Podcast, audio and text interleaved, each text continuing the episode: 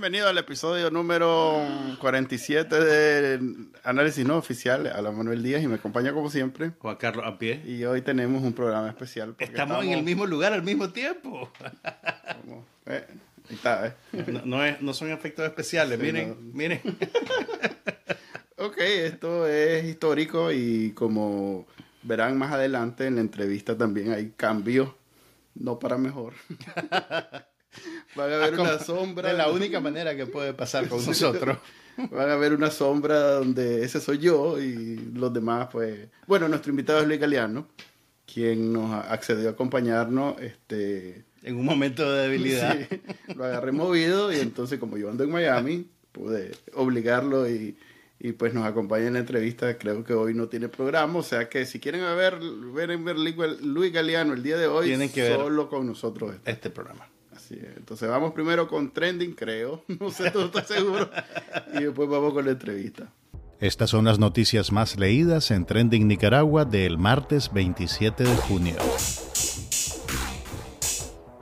La prensa analiza las consecuencias de la confiscación al empresario Piero Cohen para el clima de negocios de Nicaragua. Artículo 66 cubre la homilía del cardenal Leopoldo Brenes, quien llama a los feligreses a no tener miedo. Divergentes entrevista a Soylamérica Narváez sobre los efectos y el origen de la ola represiva desatada por su madre, Rosario Murillo y Daniel Ortega. Los videos más vistos en YouTube. Esta semana y su edición dedicada a la última sesión de la OEA y la confiscación a Piero Cohen. El podcast Confidencial Radio, analizando el caso de Piero Cohen. El podcast de Artículo 66, sobre la resolución de la OEA contra el régimen Ortega Murillo. Y Café con Voz con su programa especial Enfoques. Suscríbase a Trending Nicaragua en el canal de YouTube y la página web de Bacanal Nica.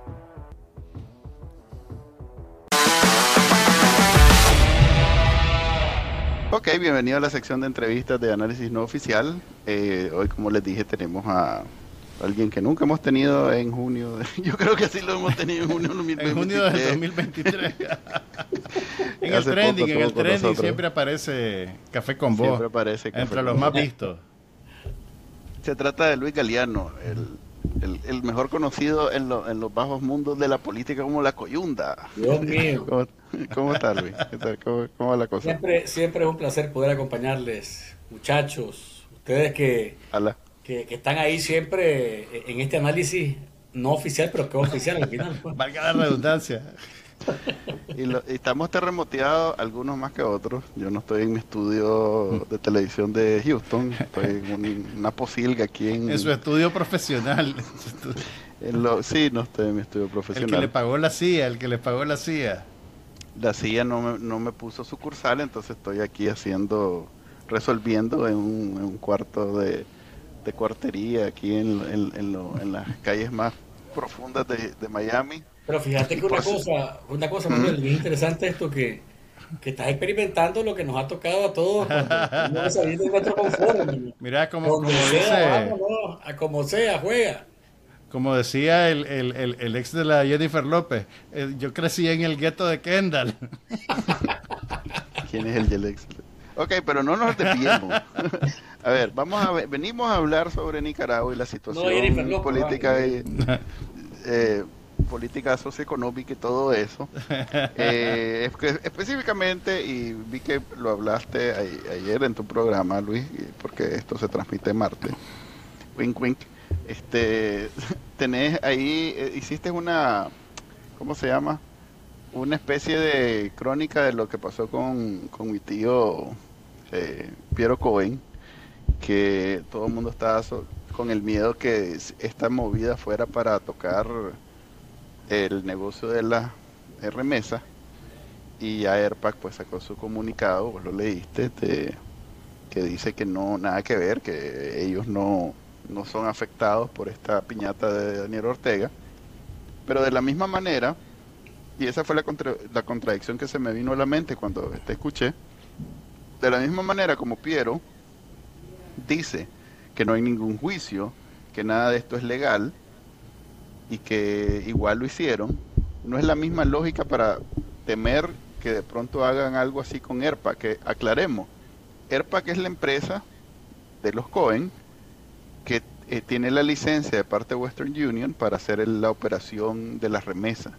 O sea que no es realmente Western Union, lo cual es todavía más chiva porque entonces eso significa que no se están metiendo con Western Union, se están metiendo con una empresa local, pues digamos que es regional, que no es lo mismo que atacar a, a, una pues a una empresa gigantesca que es internacional como Western Union. Entonces a mí más bien me dio miedo, no sé cómo, la aclaración más bien me dice que el peligro está ahí, está latente, que nada les cuesta, que uno de estos hijos inútiles de pronto diga, papá, yo quiero ser el que trae la remesa. Entonces, se acabó el negocio pues, de, de, de, independiente, por lo menos. no sé si noté ese tono de, en, tu, en tu crónica, en tu aclaración, también un poquito temeroso, o vos estás convencido que, están fuera de peligro los, el negocio de la remesa. Eh, hermano, en Nicaragua nadie está fuera de peligro. arranquemos, por ahí, ¿verdad? O sea, nadie está fuera de peligro. Mira, eh, eh, en una dictadura como la que tenemos en Nicaragua, Guaranga. Nadie se Guaranga, nadie se puede sentir plenamente confiado de que no le va a pasar nada, ni que seas amigo del que seas amigo, ni el que seas amigo del que seas amigo, ni de la cuña, ni, el, ni, ni, que seas parte de la argolla. Nadie está seguro. Y cuando me, cuando me dicen en el comunicado de IRPA que, bueno, pues que no pasa nada, que tranquilo todo el mundo, a mí no me, a mí no me tranquiliza realmente porque, hombre, si a la OEA le robaron en la sede, la, oíme bien lo que te voy a decir de nuevo, pues si nos olvida es, es, ese zarpazo a la OEA es la seña más clara, o la señal más clara, para decirlo bien, de que Ortega no respeta a nada ni a nadie. O sea, se robaron el edificio y se lo robaron en el sentido de que, bueno, le dijeron a la OEA que saliera de ahí, porque el edificio no era de, la OEA. ni siquiera era de la OEA. Exactamente, pero, pero el, el hecho es que lo sacaron de ahí, del edificio que representa el sistema interamericano de la democracia en Nicaragua, ahí la sede de la OEA, se la batearon, como decimos popularmente. Entonces, ¿cómo me puede decir a mí una empresa como, como AirPac puede decirle a todos los nicaragüenses, tranquilo, no se, no se alarmen, con nosotros nada tiene que ver? O sea, lo, que pasa, lo que pasa es que eso es lo que tiene que hacer AirPack en estas circunstancias, que es lo que hacen los bancos, es lo que hacen todas las empresas que necesitan seguir funcionando debajo de este sistema. Yo te diría que el peligro no es que se detengan las remesas, simplemente lo que puede pasar es que la dictadura se apropie de alguna manera del negocio y sean ellos los que empiecen a traer las remesas, que tal vez ya no va a ser con la marca Western Union. Van a tener que inventar la remesa solidaria o alguna cosa y simplemente van a, van van a ser ellos los que canalicen las remesas. Y ahí la pelota va a quedar en la cancha de los remesantes y de los receptores si terminan siguiendo pues ese sistema, pues porque el, régimen necesita que entren las remesas. Entonces no, ellos no. las van a cortar. Ellos no las van a cortar, olvídate de eso. a lo que sí pueden apuntar es a quedarse con la comisión que gana Western Union, la comisión que gana AirPack y encontrar la manera de convertirse ellos en, la empresa de la, que, que capta la remesa. Y estamos hablando de una, de una empresa que por lo menos a través de sus canales eh, transita por lo menos el 60-70% de las remesas que llegan a Nicaragua. O sea, te puedes imaginar el volumen de plata de lo que implica cada comisión por cada transacción. Y entonces, eh, mira, la dictadura apunta a todo negocio que le parece que es bueno, ellos se lo quieren quedar. O sea, eso no quieren quedar, o sea, quieren montarse en una infraestructura que si no fuera tu finca, Si vos no fueras igual delincuente y fuera tu finca, me va a decir que no, no haría lo mismo. Es que en realidad es una lógica bien fácil de entender. Pues. Eh, pero eso está, pero eso, cabe dentro de la, de la, de la visión gangsteril que tienen los más, pues. O sea, eh, nosotros que hemos sido formados de otra manera, no se nos ocurre llegar de arribistas, ¿verdad? Montarnos en el caballo, es que lindo este maje, ya, ya, ya, ya miró que no fue bien, ya miró, vámonos, es mío. O sea, eh, y eso es lo que la, la, dictadura apuesta. Y ojo, eh, esto no es, esto, esto está apenas que empieza. Porque ya lo dijo este psicofante de la primerísima, que, que vienen contra todo. Vienen, vienen, vienen, vienen, contra todo. Y, y, y mira qué, qué, qué contradictorio, yo lo decía en mi programa de ayer. El CAFTA quienes hablan de que no hay que afectar el CAFTA porque entonces Nicaragua vienen más, vienen más migrantes para Estados Unidos. ¿Cuánta gente está empleada en las empresas de Piero Cohen? Son más de 3.000 personas que van a ser esas personas cuando la dictadura tome control de esas empresas. Unas van a cerrar, otras se van a ir, unos van a irse porque los van a correr, otros van a decidir no trabajar con ellos. El tema es que esas personas que se queden sin empleo ¿A dónde van a irse a Nicaragua? ¿A poner en la venta de pollo afuera de la casa, la, ventita, la venta de queso? Que no es, no es pulgareo, es una manera de sobrevivir, pero no te va a generar el ingreso que necesitas para responder a tus necesidades. Al final la gente va a terminar saliendo del país. Vamos, no, hermano, aquí no hay nada, no hay presente ni futuro. Entonces, esos que dicen que si se afecta a CAFTA, se afecta a Nicaragua, Ortega lo va a terminar haciendo. Ortega va caminando, va pateando la bola hacia adelante, más bien lo querían sacar de la OEA, yo me salgo. Dice que voy a estar de baboso esperando que me saquen. Mejor me voy. Y salgo yo como, como por mi cuenta y salgo en caballo blanco, según él, ¿verdad? Pero al final la OEA ha quedado como... O sea, Ortega ha demostrado que la OEA es inservible. Lamentablemente, ¿verdad? Eh, los, los parámetros... no, no, no, es que le tenía, le tenía dedicado... los parámetros los parámetros del sistema interamericano han sido rebasados absolutamente por la dictadura de Ortega y de Maduro particularmente. Entonces, estamos hablando, amigos, de una situación calamitosa en la cual los empresarios, ninguno de ellos se debe sentir tranquilo.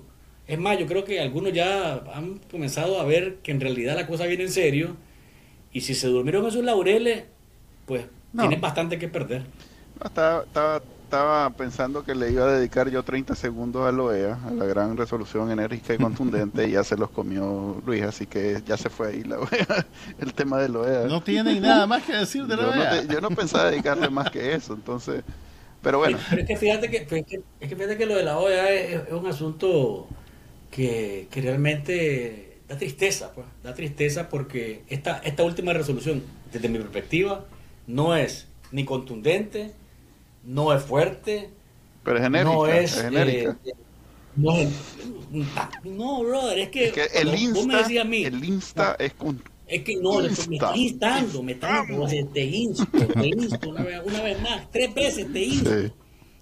¿Entendés, hombre? Que te estoy instando. las palabras no son lo tuyo, Pero el mío es la OEA. estás claro, vos, estás claro de la fuerza de instar. Si vos te pones a revisar el, el conjunto de resoluciones y de declaraciones que, ha tenido la OEA a lo largo de este tiempo, te das cuenta de que esta resolución, la última, es creo de las más débiles que ha tenido. ¿Por qué? Mm. Porque buscando la unanimidad, Correcto, comenzaron, a, comenzaron a, a, expulgar cuáles eran las palabras más adecuadas para esto y terminaron en un fiasco. entonces, ¿vos crees que, Brasil cumplió su objetivo? iba a decir que, Lula cumplió su objetivo de limarle los dientes a la declaración. La intención de, Brasil era hacer sombra para que nadie diga. O sea, al, final Brasil votó a favor, pero, pero le dio su buena lijada a los colmillos de la, de la resolución. hay, dos cosas en esto. hay dos cosas en esto. Había un borrador inicial que nunca tuvo, nunca tuvo como objetivo la deslegitimación, nunca, nunca, que es lo que pedía un grupo de opositores y que es una solicitud que creo que es válida independientemente de la discusión que haya sobre ella, creo que es válido decirle a la OEA, si Ortega ilegítimo, no me digas que lo dijimos porque las elecciones no fueron legítimas, no, decímelo en un documento y demostrámelo con acciones, mandándole a decir a los que lo financian con préstamos que no puede tener más acceso a los préstamos ¿verdad? Por ejemplo, que esa solicitud de la dictadura o esa decisión de la dictadura de salirse de la OEA no es válida porque lo está pidiendo uno que es ilegítimo. Si es ilegítimo, simplemente le decís, ¿sabes qué? Yo te aceptaría esto si fuera legítimo, pero como no lo sos, aquí no aceptamos eso. Pero no pasa eso. Y, entonces en la primera resolución, el primer borrador, nunca estuvo la, la ilegitimidad. Pero lejos de eso, Lula lo que viene es como a a, jalar toda la atención del asunto para que el lenguaje ni siquiera se le pase por la cabeza a nadie pensar en que Ortega hay que meterle la ilegitimidad como la última carta que le quedaba a la OEA antes de que se cumpla el término. Y entonces, como dice Manuel, hace sombra con su lenguaje, se retomaron algunas cosas pequeñas, si vos querés, someras, pero logró su objetivo, que la discusión se centrara en que no fuera lo que Brasil quiere. Brasil vino aquí y quiere eh, establecer esto que lavar la cara a Ortega. Y la discusión de todos nosotros, o de la mayoría de nosotros, se centró en que no fuera lo que Brasil quería, lo que, se, lo, que, lo que quedara. Y entonces terminamos con una, con una resolución absolutamente lúgubre, ¿verdad? Muy, muy triste, eh, eh, descolorida, sin ningún tipo de repercusión. Y a mí me, me extraña muchísimo que varios colegas nicaragüenses, varios medios de comunicación independientes, hayan puesto la resolución de condena. Si no hay nada de condena, ¿cuál condena? No ha habido condena ahí. Ni siquiera se utilizó el término. Instaron, hicieron llamamientos y recomendaron. Y punto.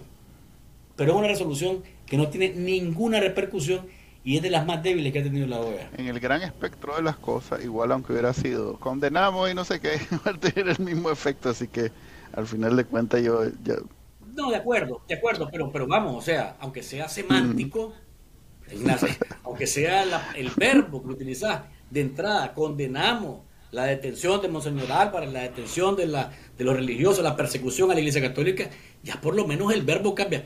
Pero instamos, yo, yo te insto, te invito, te recomiendo, te aconsejo. No, a un criminal como Ortega y una y una criminal como la patibularia. ¿Viste lo que pasa, Juan Carlos, cuando mencionaron? Yo iba a dedicar 30 segundos. yo no fui, fue, fue, Luis el que eh, empezó.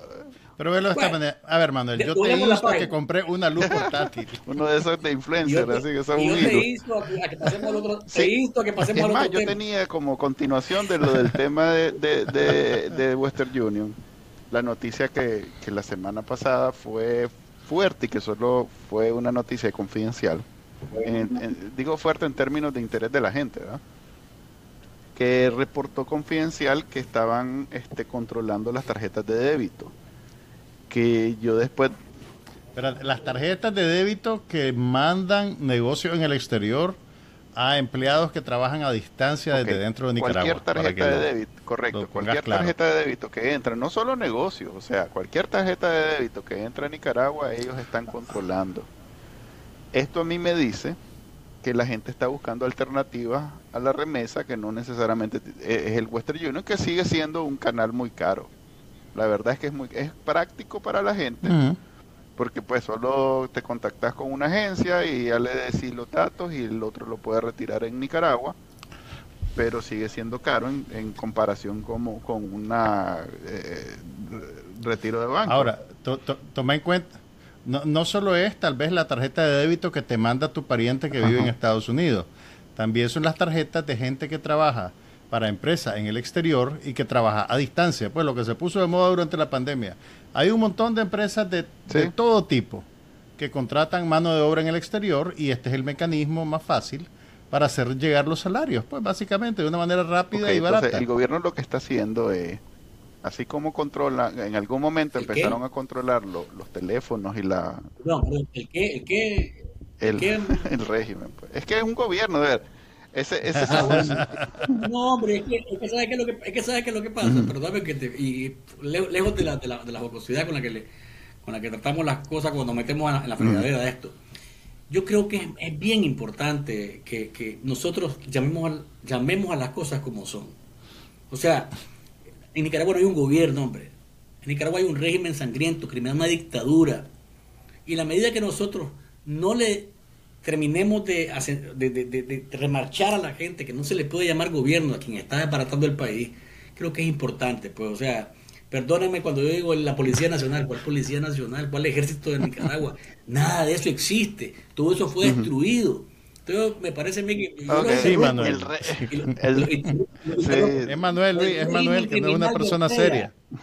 El régimen entonces está apuntando toda tarjeta de débito que le llega por vía de correo que es la forma en que la gente le hace llegar allá a Nicaragua a sus familiares y empleados, y apunta los datos y supongo que monitorea, supongo que con la complicidad de alguna entidad financiera eh, está con... No, pero, pero no, creo. Mira, si mal no recuerdo la noticia, una persona dijo que le pedían el, el, login de la cuenta y el password.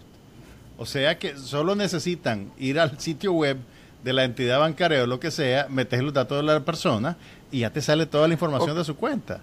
Entonces saben cuánto recibís, qué es lo que gastás, en qué lo gastás. Mi punto es, el control ahorita, más allá de todo lo que tiene que ver con política, que eso ya, todo lo que tiene que ver con ONG, que eso ya también lo completamente lo neutralizaron, van con el asunto financiero, incluso la persecución contra los sacerdotes, los religiosos, en realidad sacerdotes, pero nos aclararon que religiosos no tienen cuentas en banco, eh, es precisamente desde el, desde el asunto financiero. O sea que ahorita, más allá de echarte preso y todo lo demás, que sigue siendo un peligro latente obviamente, pero están en, en, una modalidad eh, eh, con, con, el tema de la, de, la finanza y esto puede tener sentido entonces que Western Union sea parte de esa estrategia. Porque los que están con miedo y los que dijo el Chile Grippy fueron banqueros se hubiera podido decir, por ejemplo, no sé, eh, empresas que, bueno, sí dijo Baltodano, pero se enfocó bastante más en, en los bancos. en los bancos. A mí me dice que hay ahorita un interés en controlar las finanzas en Nicaragua, un interés que, sobrepasa lo que, lo que han hecho en los últimos cuatro años, cinco años. Que ahorita entonces la intención es y no lo logro ver, por eso hago la pregunta, no lo logro ver, cómo se ve esa Nicaragua controlada en el, en el, en el, en el asunto de la finanza, donde ellos pueden precisamente estar claros de quiénes son unos blancos para, así como a los sacerdotes que les quitaron las cuentas, caerle a todo, a todo el que es algún peligro para ellos. Pues. Porque ahí duele bastante. O sea, más hay, después de la encarcelada, que te quiten todo tu dinero, es el siguiente golpe, pues, o sea, obviamente que te quiten la libertad, que, ya, lo han hecho, también. Que ya lo han hecho, le, han cerrado las cuentas a, a los despatriados y, a otra gente. Eh, la ventaja que no necesitan estarlos cuidando en, una cárcel. O sea, ganan porque se roban ese dinero y afectan a la persona que querían afectar, lo dejan golpeado. Pues. Entonces, estoy viendo ese cambio de estrategia. pues. No sé si ustedes ven algo parecido. Mira, yo, yo, mira, yo creo que estamos llegando a un punto en el cual eh, los focos se, se, se, tienen que voltear hacia todos los rostros posibles. a, qué me refiero? Que Ortega y Murillo se han centrado en los 222, en los 94 eh, en, blancos fijos que ya lo tenían estudiado.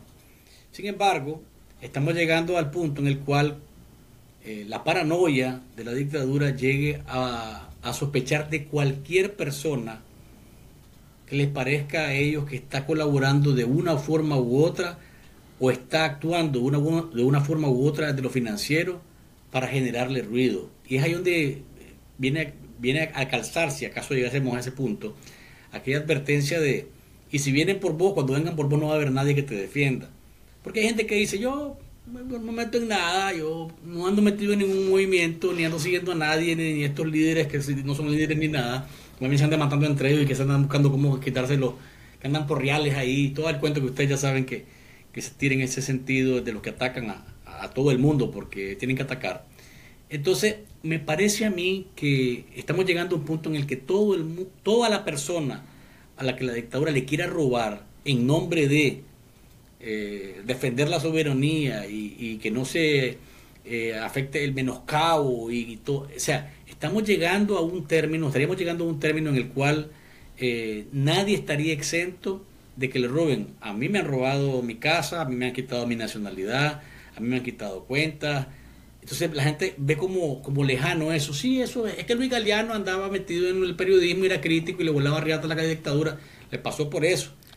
Pero esto que estamos mencionando, del control de las tarjetas, del dinero que entra a través de las tarjetas, ¿quién no, te quién no le quita la dictadura eh, que te señale a vos de que trabajas para una empresa, por ejemplo, eh, de bienes y raíces en los Estados Unidos, pero que vende desde Nicaragua, eh, tienes un vendedor en Nicaragua, que de repente a vos te digan, mira, vos te está entrando demasiado dinero del mes y, a cuenta de qué, pues, y cuando te mandan a lavando, te van a decir que, estás lavando activos.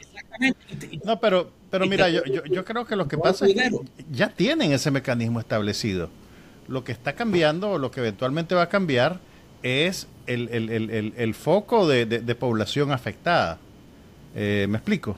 O sea, ya, ya se lo aplicaron a sus pretendidos enemigos políticos, ya se lo aplicaron a los medios de comunicación, ya se lo aplicaron a las ONGs, ahora les va a servir, digamos, como espada de Damocles sobre la población en general. Y es por eso que digo que aquellos que indicaban que yo no me meto en nada y conmigo no se van a meter, es que ahí es donde llegan los tentáculos de esta dictadura que, que le roba a quien sea porque no hay nadie que la controle ni desde dentro, em, desde, dentro es imposible. Y desde afuera les tiran pañuelazos y le tiran, ya sabes, eh, los amenazan y vas a ver, que te vas, si te seguís portando mal, eh, te la vas a ver conmigo, pero nunca me la, nunca ves con nadie. Eso, en, Nicaragua eso de los pañuelazos suena extremo, pues de viaje, eh, no, a ver, es como bien cruel, es como bien cruel decir que da pañuelazo cuando en realidad es uno de, los, de los regímenes, ahí sí, uno de los regímenes más crueles en, Latinoamérica, yo creo que el más cruel de Latinoamérica, porque nos, vivimos echándonos con los venezolanos y los cubanos en, comparación de desgracia y aquellos se quedan... En términos de, en términos de, proporción de población y efecto, el, de nosotros es peor. El de nosotros es los más dicen, sí. pobrecito, los nicas, cada vez que escuchan que en Nicaragua no puede hacer esto. Este, este, nosotros tuvimos un venezolano aquí, dijo que está esperanzado con las elecciones y nosotros solo pensamos en que cualquier cosa que sucede en Nicaragua que tiene que ver con elecciones, lo que va a haber es un preso o, o, alguien desterrado o bien un zancudo. Pues solo existen esas posibilidades. No voy a tocar el tema de Rusia porque no sé. ¿Por qué no? Porque lo vas a guardar para el IPEO. O sea, a ver. El más este dijo que iba a ir a Moscú a sacar a Putin y después dijo que no y que vamos a hacer, que, vamos a analizar ahí, que vamos a decir, se le corrió, se... No, no, no, pero sí, yo creo que sí hay algo. Dale, dale, Luis. mi, análisis lo resumo en lo siguiente. Yo la media vuelta como la canción. Por, por eso, eso fue todo. Y desde afuera no sabemos qué fue. Dicen. Media vuelta, vuelta para atrás. Mira, yo, yo, yo creo que lo que. A ver, esa situación del fin de semana en Rusia no se limita al fin de semana. Eh, y no sabemos exactamente qué es lo que negociaron y qué es lo que Prigozhin tiene. Algo tiene que tener para garantizarse que, no, caerse de una ventana de un edificio alto, pues que es lo que suele pasar con los enemigos del, régimen. Eh, él creo, entiendo que mantiene el control de la ciudad esta con todos los recursos militares que mantuvo y se mantiene como un como una fuerza paralela a las fuerzas armadas rusas. Entonces es eh, eh, yo creo que está todavía por, por escribirse eh, otro capítulo de esa historia. Y, lo que sí creo yo que es, es aleccionador es el hecho de que Putin básicamente alimentó un grupo paramilitar, lo convirtió en un poder de facto y eventualmente se volteó en su contra.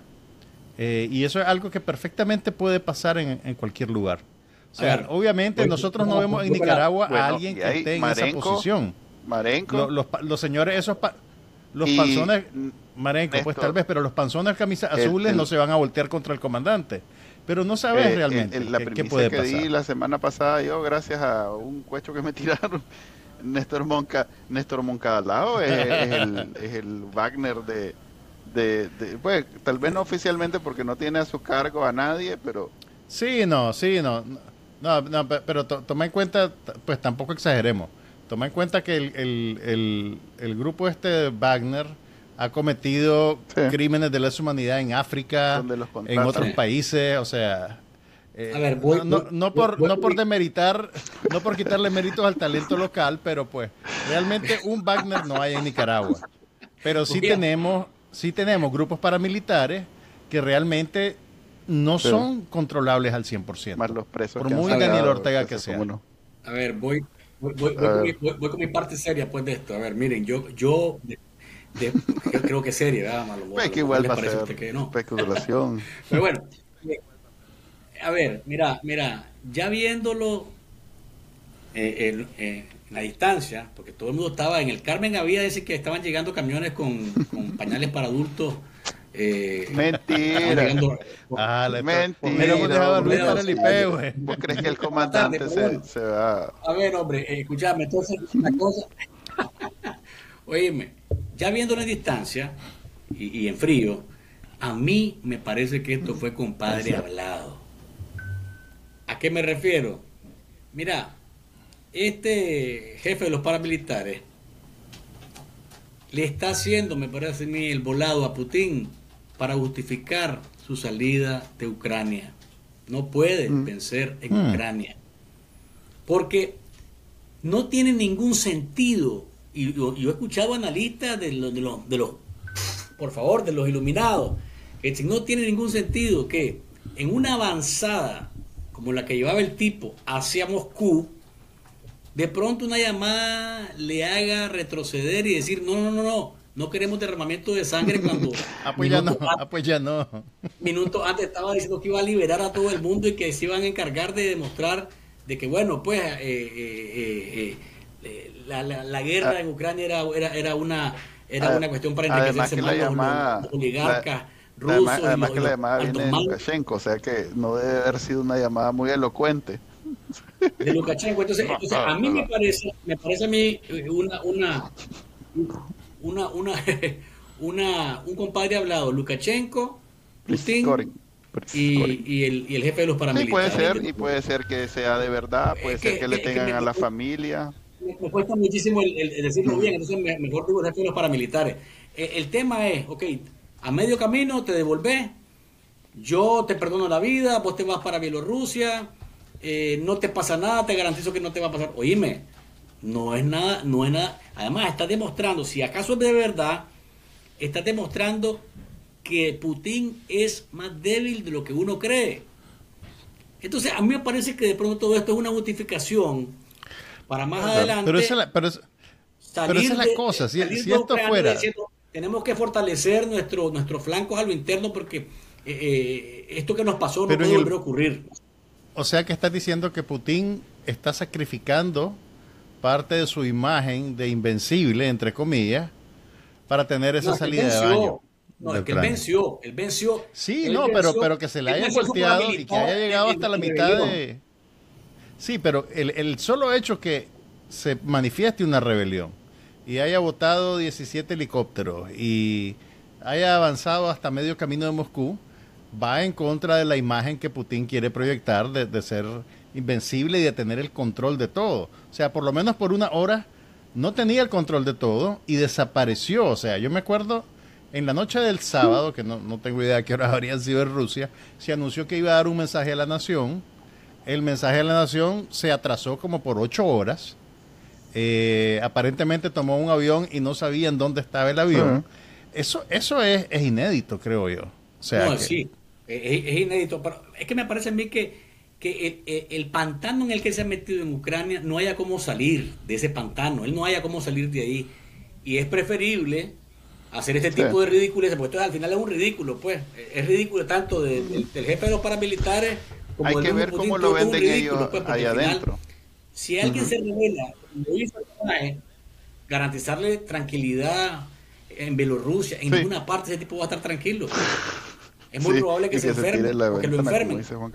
Pero, pero bueno, no sabemos cómo lo están vendiendo adentro. Y el problema es que aquí el coma, allá el coma, adentro lo están vendiendo como, como que el comandante Putin prevaleció, pues, y la revolución sigue victoriosa. o sea, ellos lo van a vender como lo van a vender. el problema, igual que el principal problema enemigo de Nicaragua, no son la, la comunidad internacional, la opinión pública, es adentro. Que su gente no lo saque exactamente, son los, son los monstruitos que ellos han criado, pues que se pueden voltear contra ellos en cualquier momento. Y el gran problema de esto es que ahora eh, los compañeros del régimen tienen un destino menos a donde irse a exiliar cuando les toque.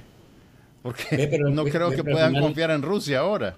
Pero al final yo, yo me he quedado sorprendido a propósito de esto y, lejos de la chacota. Eh, hay un ofrecimiento de ciudadanía rusa para que luche con ellos en la... cubano. Ah, sí, sí, eso, está, vigente desde hace rato. No he, escuchado yo cuántos nicaragüenses han, cuántos nicaragüenses han ido para allá, pues de esos comprometidos con, con la lucha revolucionaria. con la revolución hermana. ¿Cómo le han sacado? Exactamente, no sé, yo no. Eh, ¿Cómo le han pues sacado a, la, gira que hicieron en Rusia los, los, dos chihuines estos y, y los, em, los, empleados que llegan a cuidar a los chihuines que han salido como en 10 entrevistas en, Canal 4, los más y nada de nada. le preguntó, ¿verdad? Por lo que estaba pasando. Completamente automático como, como grabación lo que hablaron, lo que, lo que hicieron, o sea, todo es... Es más, uno se queda como esperando que termine la... la como cuando escuchaba una canción que ya sabes a qué hora termina. Eh, una alianza bastante extraña, la verdad es que yo creo que el, mismo Daniel Ortega debe pensar, precisamente por eso Irán se ha vuelto tan activo últimamente que con Rusia no se puede contar, pues es una cuestión bien los ven como menos y, esos buses no necesariamente son la gran cosa. E, es más, la venta de armamento, si algo nos ha enseñado la guerra en, en, Ucrania es que ese armamento pues, no es necesariamente muy bueno. pues y de vuelta, sí, ¿verdad? Y, y, ya pronto lo piden prestado. ¿Te acordás aquellos tanques que te, que te vendí? Hay que hacer como aquí, cuando, cuando una pieza sale fallada, que hacen un rico. Mira, este, hay que repararle algo. Si quieres traer, pasámelo. Ah. Yo lo reparo y ahí te lo mando de vuelta. En una mandámelo. Mentira, pues. Yo quiero, a ver, antes de llegar al tema de la oposición, porque no quiero tocar ese tema, los más anduvieron reunidos en en, Washington con esto de la OEA, varios pues. Aprovechando que tenemos a Luis, y es alguien que sabe, hablemos de los medios.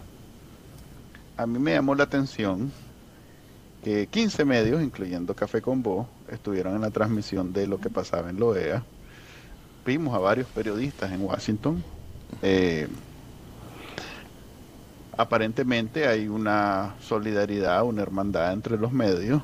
Em, un gremio que siempre ha sido muy celoso de su trabajo, o sea, yo que no soy periodista y me he involucrado con periodistas, me he dado cuenta cómo ellos tratan siempre de mantener distancia porque el tema de la primicia y las fuentes y esto es, bien extraño, pues la verdad, eh, es algo que yo no me esperaba cuando comencé a tratar con ellos. Pero sí hay un avance en eso de la, de la solidaridad y la hermandad entre los medios al punto que entre todos hicieron esa transmisión.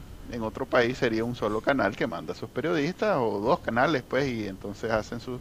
Aquí fueron desde la prensa hasta, pues no quiero charrular a nadie como el más chiquito, pero hasta el más chiquito, desde la prensa, que es quizá el medio más grande de Nicaragua, hasta el más chiquito, unidos para hacer esas transmisiones. Y por un lado, eso nos dice, como digo, que hay una solidaridad y una hermandad, pero por el otro me dice que hay una, ¿cómo llamarle? Una dispersión, una atomización. O sea, lo que antes tal vez era un medio, pues ahí habían 10 periodistas en un medio, ahora son 10 medios diferentes cada periodista. Yo veo ahí un problema porque en general el negocio, la publicidad ha desaparecido por completo. Pues. Eh, Facebook y Google han, que han destruido ese negocio y la misma prensa, que siempre ha sido un negocio redondo, en algún momento, incluso antes de 2018, pasaron al, a la membresía. Confidencial ha vuelto a lanzar su, su membresía. Em, es difícil que una sociedad como la nicaragüense sostenga un, un, ecosistema de periodistas donde hay 15 medios, por usar ese número que hicieron en Washington, y que mantenga los 15 con una membresía, no sé, de 10 dólares al mes. ¿Te imaginas que serían como 150 dólares al mes solo en medio? Vos que estás ahí, que sos quizás el más exitoso en términos de televisión, ¿cómo ves esto desarrollándose? Este, de entrada digo, una primicia, nosotros tenemos un compromiso de hacer este programa 50 episodios y vamos ahorita por el 47 o 46, o sea que nos quedan cuatro en esta temporada. No hemos decidido qué vamos a hacer después, pero lo que sí les puedo decir es que el modelo de hacer un programa en YouTube no es, no es suficiente por la monetización en YouTube para sostener ese programa. Por eso les puedo decir, porque tengo el, ¿cómo es el dicho de, lo, de los pelos de la, de la yegua en la mano? Les puedo decir que no es. Eh, tal vez no es el caso de Luis, porque Luis lo hace diario y tiene mucho más vistas que nosotros. Pero definitivamente no da para 15 medios y todos haciendo esto. Pues. ¿Cómo, ¿Cómo, ves vos ese futuro, Luis?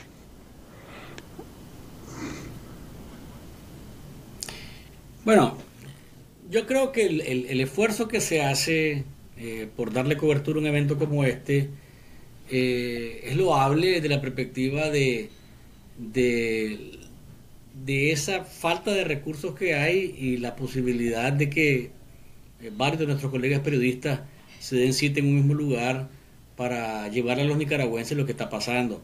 Ahora, la manera en la que los medios pueden dar cobertura a esto es a través incluso a veces de organismos que están comprometidos con la lucha de los derechos humanos y que le dicen, mira, o sea, a veces el medio toca la puerta, mira, este, va a estar la Asamblea General de la OEA, necesito cubrirlo, ¿te parece que podrías eh, ayudarme con un pasaje, con, el hotel?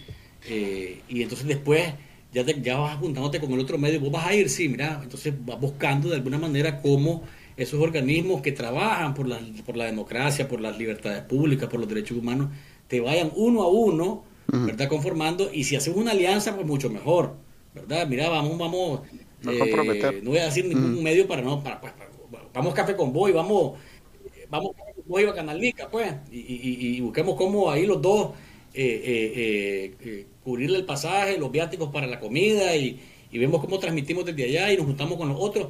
Es decir, yo creo que el esfuerzo es loable, y, y en esta última asamblea, que es la última que Nicaragua iba a estar con su banderita ahí sentado, y no estuvo nadie más que estuvo en el asiento vacío, yo creo que valía la pena hacer eh, ese, ese, ese, ese, ese esfuerzo para transmitir lo que estaba pasando independientemente del fiasco de resolución. Futuro. Ahora, eh, como vos decís, en el caso de en el, en el, en el caso de Café con Boste, yo te, te puedo hablar por mí, pues, o sea, yo tengo las vistas que tengo, tengo la audiencia que tengo porque he sido durante los últimos cuatro, y, cuatro años y medio, cinco años, disciplinado en lo que hago.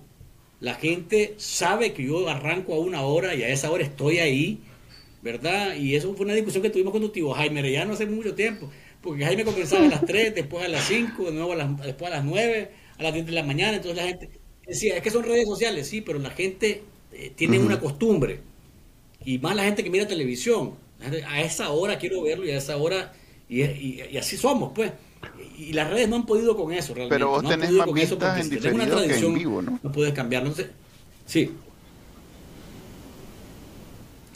A ver, yo tengo sí, más pero, sí, pero tenés suficiente gente que todavía funciona con mentalidad de televisión. es lo que te está diciendo Luis.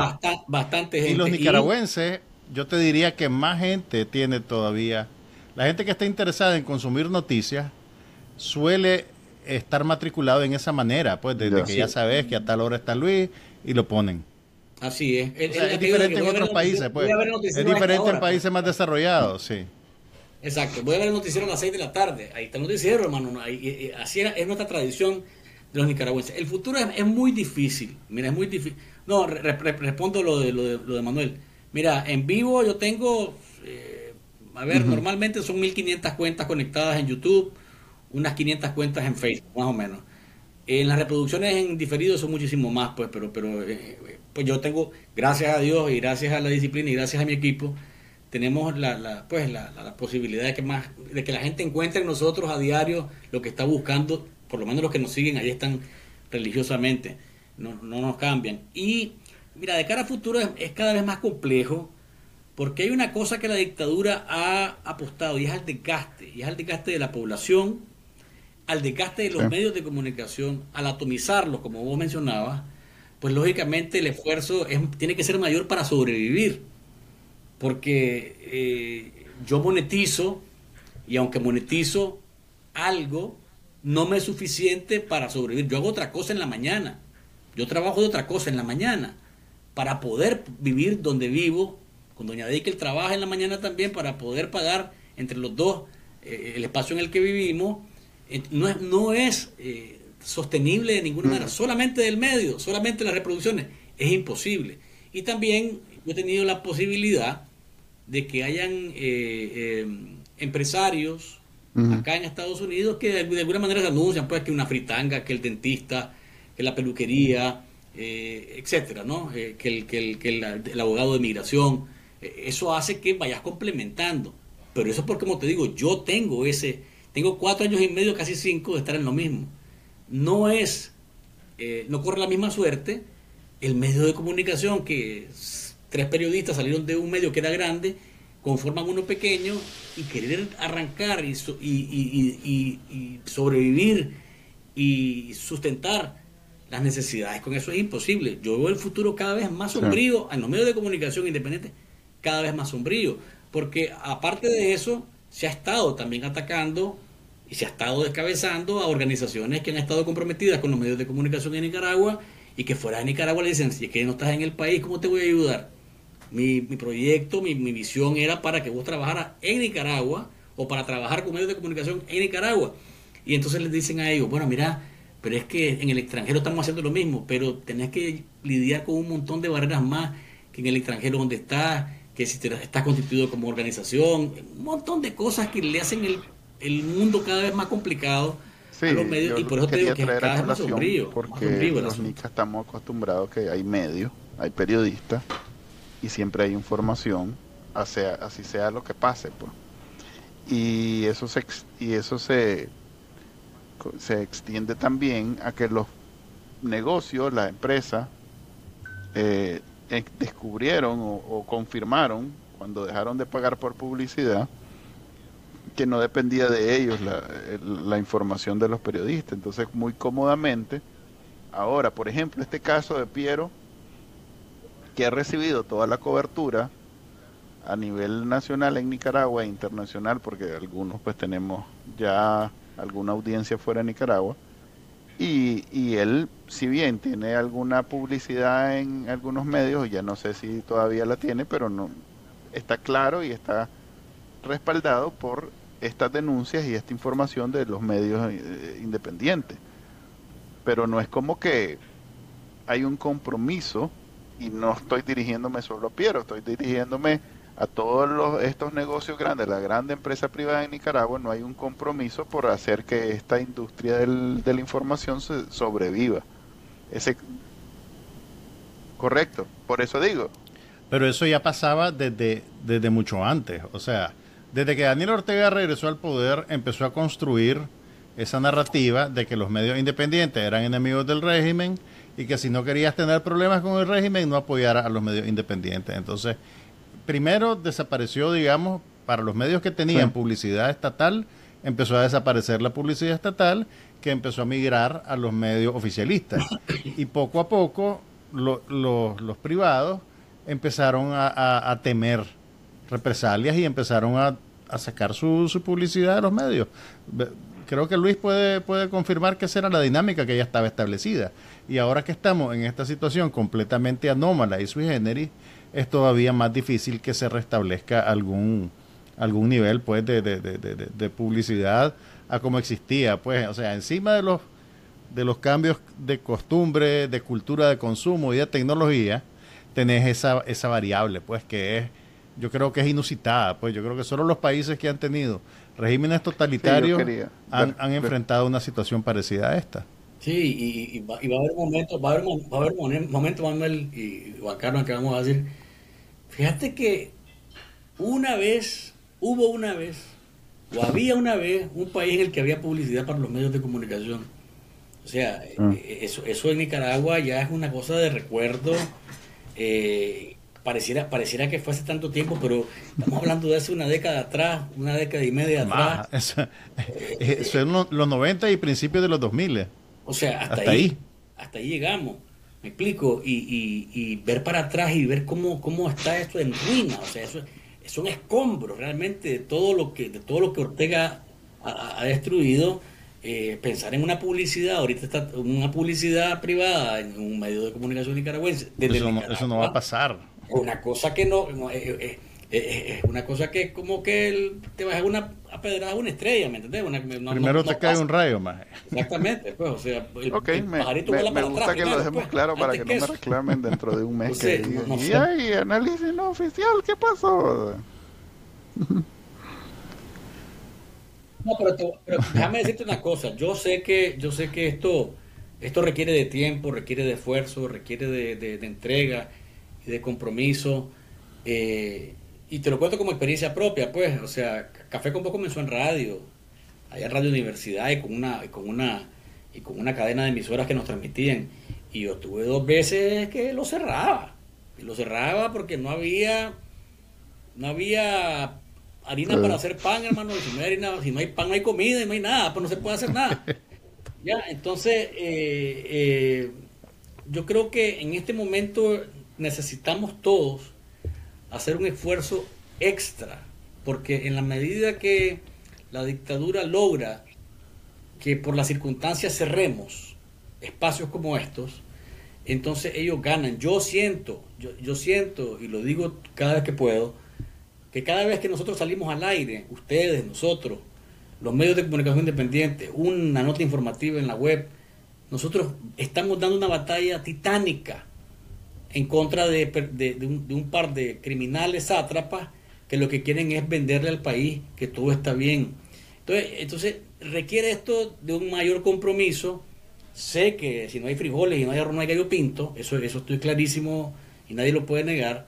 Pero también eh, cuando yo veo la cantidad de gente que se nos conecta, cuando veo que el, el pueblo de Nicaragua sí está informado, por lo menos el pueblo de Nicaragua que está en la zona urbana, porque en la zona rural es otra cosa, pues. Estamos hablando de otro tipo de cultura, ya la radio no está llegando ahí, y si llega la radio llega con cosas que no son las que, las que escuchaba antes, simplemente porque ya eh, eh, la, radio está, está doblegada a, no, está decidida a no enfrentarse a, la dictadura porque significaría desaparecer.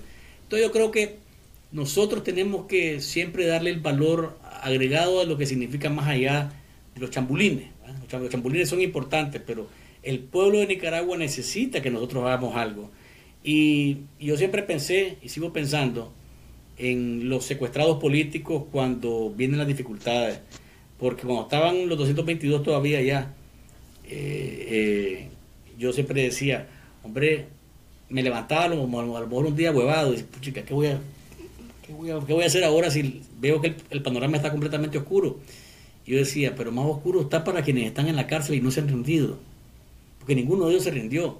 Ninguno de ellos se rindió. Ninguno de ellos se doblegó a los chantajes ni a las torturas. Entonces, eso me, chocaba a mí de energía siempre. Y pienso ahora en el obispo Álvarez, que es una, una, reserva moral que tenemos ahí, que está eh, soportando todos los vejámenes que, a los que lo someten. Entonces uno dice, bueno, si este obispo está ahí y no se dobla, ¿por qué me voy a doblar yo? ¿Por qué me voy a rendir yo? Más bien el pueblo de Nicaragua está esperando que yo siga al frente de mi, desde mi trinchera como puedo, eh, con, rascando ahí las paredes para ver dónde sale, si sale algo de cal, ¿verdad? pero, pero tratando siempre de, mantener a la gente lo más informada posible y, e informada sobre todo de la verdad, pues. Eh, me convencido, de la verdad. Otra vez. Vamos a hacer 100 episodios más. no, no, sí, no, no hemos decidido cómo vamos a continuar eh, el compromiso, porque al final de cuentas no vivimos de esto, al igual que vos. Yo trabajo, Juan Carlos trabaja, eh, esto lo hacemos eh, casi que el 100% por una cuestión de compromiso moral con la lucha. Y suena cursi, a mí me incomoda decirlo, pero al final de cuentas eso es, pues no no, no, no, no, no, no me gusta ponerme serio. Bueno. No me gusta ponerme, ok. Te ves bien, te ves bien, no te preocupes. Todo Nicaragua. No le gusta que lo este, vean vulnerable, Luis. Ok, terminemos. y ahorita, ahorita en la edición metemos Nicaragua, Nicaragüita. si querés terminemos y Manuel llora, y Manuel llora. No, todavía no. el 50 es el último de, por lo menos de esta temporada. Vamos a ver si después del verano. No, todavía no. Tenemos temporada, somos como tipo de calor. El último de junio. tenemos temporada, más. Sí, somos, somos como la serie de, de, de, HBO, bueno, de Max. A lo, a lo, a lo mejor convence ah, a lo mejor convence a Doña que, se que, que lo acompañen en el 50. Ah, ya No, dice que no le dan permiso en su trabajo. Dice. No, no, no. Imagínate que tiene un jefe ahí. Imagínate que no le dan, tiene un jefe territorial como buen periodista nicaragüense. No le han dado mi, eh, ¿Vas a ir a otro medio? Nada. Sí. Sí. Momento, momento, momento. Ella no Hay gente que cree que Doña es un programa de inteligencia artificial. sí. Quería terminar el en una, en un CPU, una esquina. celebración que tuvimos toda Nicaragua la semana pasada porque cumplió años la compañera y vimos como todo, todo el mundo vimos como, como, quemando todos los temas del IP, se deportó felicitando a la madre de todos los nicaragüenses mm. ¿Sabes qué es lo más divertido de eso? No. Que como ella no, tiene redes, no, Debo decirte que, a no ser que tengan aún más imprimiendo. Yo que monitoreo las redes sociales, sí tiene, sí lo Es más, no solo en Nicaragua. Ajá. no, yo no digo que no lo hayan hecho. Sí lo ve, yo lo que digo es que no creo que ella lo vea. Por, Claro que la Camila le. ¿Vos crees que lo mira? Sí, la... Claro. Tiene a un más ahí poniéndole el iPad de enfrente. Mire, compañera. Mire. ¿Qué crees vos? ¿Qué crees vos? ¿Vos, ¿Vos crees que le imprimen? Le imprimen todos los tweets. Yo veo a la Camila con el haciéndole así. O, van con un iPad y le enseñan el iPad. Por dos horas, sí. Sí. Mire, compañera, mire, compañera, aquí está, mire. chayo punto, chayo punto, chayo es más, chayo punto, ella es la ventana del mundo para Daniel Ortega, o sea que ella tiene que estar así con las redes sociales, entonces es la Camila, la pobre, que debe tener la muñeca toda desfigurada porque... sí, porque es la que encargada de pasar todo el día. El túnel carpal le chopaste la pobre. Ok, en ese bonito sentimiento vamos a terminar el episodio de hoy porque ya dentro de poco no me voy a ver. Como pueden apreciar, eh, sí, hombre. Es porque... Te felicito, Manuel, has hecho un esfuerzo extraordinario, de verdad. Y, has sentido el ácido. Hoy se ha sentido el ácido. Si hubiera sido radio, Él quería no un prestigioso programa de televisión. Porque la luz no me, Ahora no tiene. Estaríamos bien, pero bueno. Así es. Son de cariño. Déjame decirte que te has visto bien desde el inicio hasta ahora te has visto bien. Pero mira, como decían, en, pero, como estás acostumbrado a tu, a tu zona de confort, a tu. Sí. Como dicen, como decían en, en los medios, tenés, ¿cómo era? Un rostro para la radio y una voz para la prensa escrita. No, es que ese lo dejamos para cuando Oye, no la, no de fútbol. Eh, a, a, Miguel. sí, hombre. Le preguntamos y él me agarra vara y comienza a hablar y, y, nosotros nos quedamos aquí escuchando, aprovechamos y avanzamos en otras cosas. Y lo... Así es, le decía, oye Miguel, ¿y cómo está el fútbol? Viendo los saludos de la compañera. Así, así, el Y el más hablando de Maradona. Y... ok. Un saludo a Miguel Mendoza. Debo decir que seguro nos está ya para comentar de último. Es cierto, Miguel, sí, sí, sí te Miguel ponemos de, atención. de su experiencia en, en Washington son medio desmoralizadores porque dice que estamos mal. Es más, comenzó diciendo que la oposición sigue separada y que no hay nada que indique que se van a unir pronto. Y después pasó a decir, ahora el último que leí fue que hasta las organizaciones de derechos humanos están peleadas.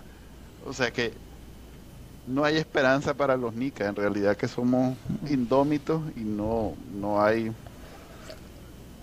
Sí, es correcto.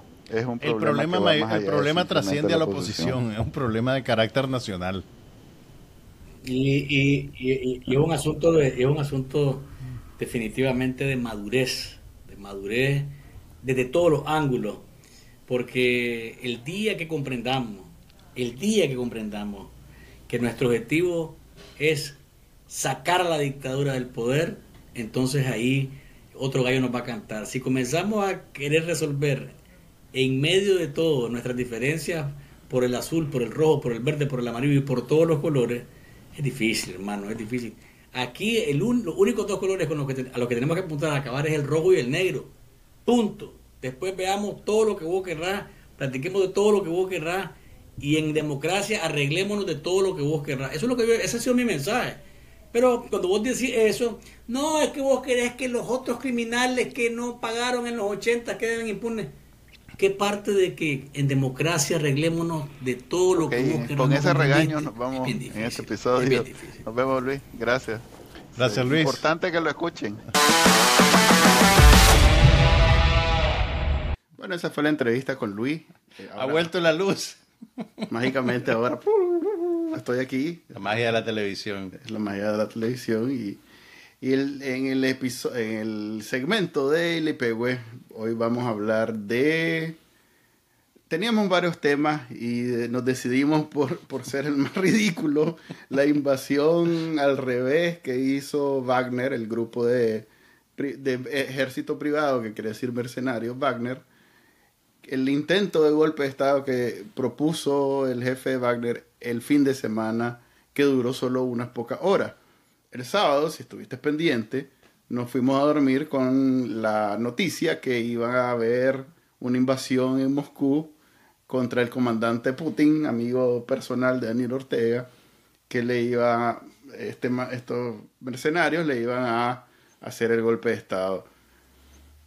12 horas después, o 8 horas después, nos dimos cuenta que el señor este y todo su ejército estaban camino a Bielorrusia, que dicen que llegaron a, dos, a 200 kilómetros de llegaron, Rusia. Llegaron como a medio camino, digamos, mm. antes de regresarse y decir de que, de que, ¿qué fue lo que dijeron? Que no había... No, es que esa es la cosa, no hay Que se replegaban, básicamente. No hay una explicación.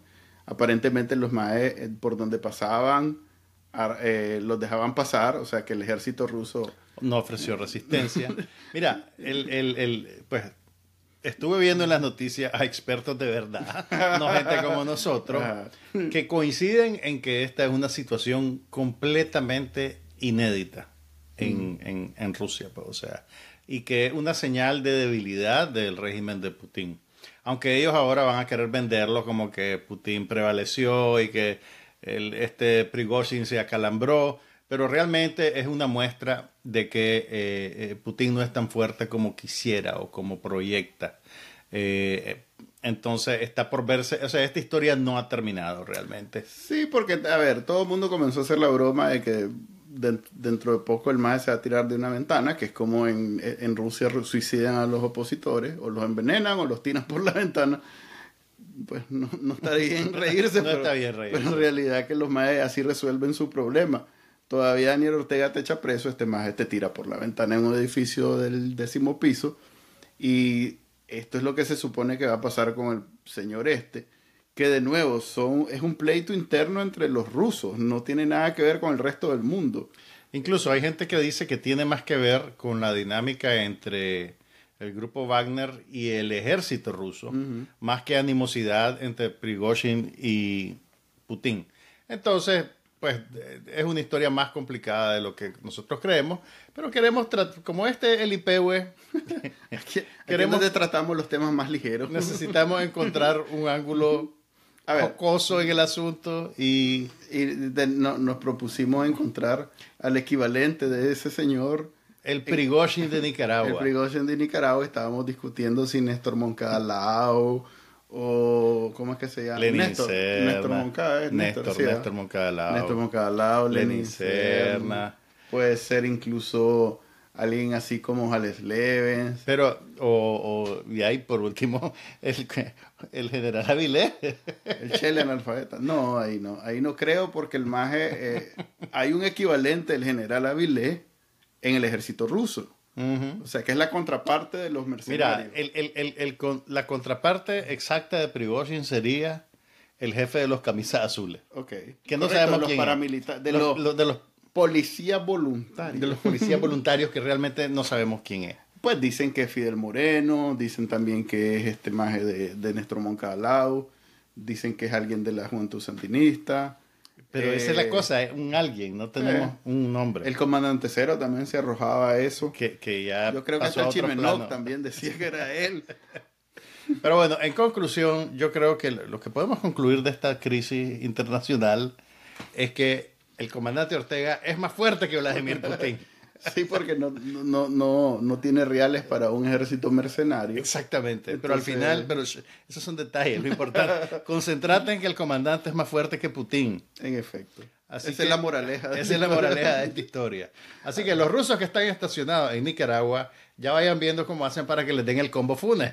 Porque fíjate que el Chelegrisby se lanzó toda una... O sea, a ver, para ellos esta es una discusión incómoda. Ajá. Porque pues son dos partes de un mismo aliado. Claro. Entonces, con mucha delicadeza... No se pueden pelear ni con él ni con los paramilitares ni con Putin. Pero es que igual, si eh, condenan a los paramilitares, si le, le, deja ir todo el veneno que normalmente ellos dejan ir. Y mañana ganan y mañana controlan Rusia. No, quiero decir, y, no pueden porque al, final es una creación del mismo Putin. Así es. Entonces no pueden decir el imperialismo, no, porque él es el imperialismo ruso el que los creó. pero no puede decir, financiado por la OTAN o Estados Unidos porque es financiado por Van a decir que el imperio lo, confundió. el imperio los confundió. Pero eso es lo que te quiero decir vieras al Chele haciendo contorsiones, ah, haciendo, dejando unos grandes espacios donde no menciona. Donde pasa un camión lleno de mercenarios. Hay eh, un gran tuco así en donde simplemente salta de...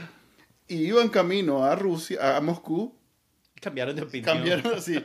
¿Qué pasó? Porque iban, este, quienes iban eh, ¿Qué fue lo que hizo Nada de eso. No hay ninguna mención. No, mencionó los 17 helicópteros que, que votó No menciona nada que los pueda meter en problemas. A ver, los invito a ver si aguantan media hora de, de, de, de retórica del Chele Grisby.